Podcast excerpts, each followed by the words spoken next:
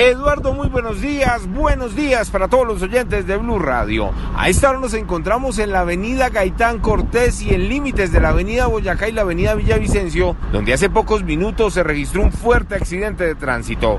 Un motociclista perdió la vida al tratar de evitar arrollar con su vehículo a un peatón que transitaba a estas horas de la madrugada. Infortunadamente, el conductor de esa moto falleció, el peatón y el acompañante del motociclista resultaron ilesos.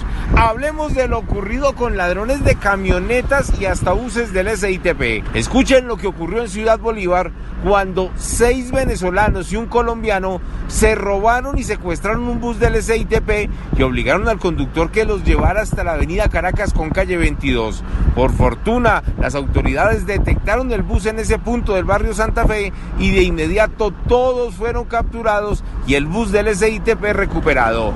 Muy cerca a este lugar, en la carrera sexta con calle primera, un ladrón estrelló la camioneta que se había robado en el sector de Barrios Unidos.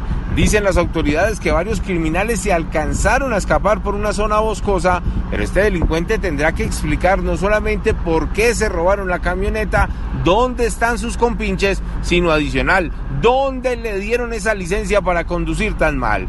Y ni los políticos se salvaron. Resulta que Armando Cajamarca es un concejal de Cajicá y denuncia que en los últimos días en el barrio Castilla, hombres armados lo interceptaron, le robaron su camioneta y escuchen ustedes mismos la denuncia que hizo en los micrófonos de Blue Radio.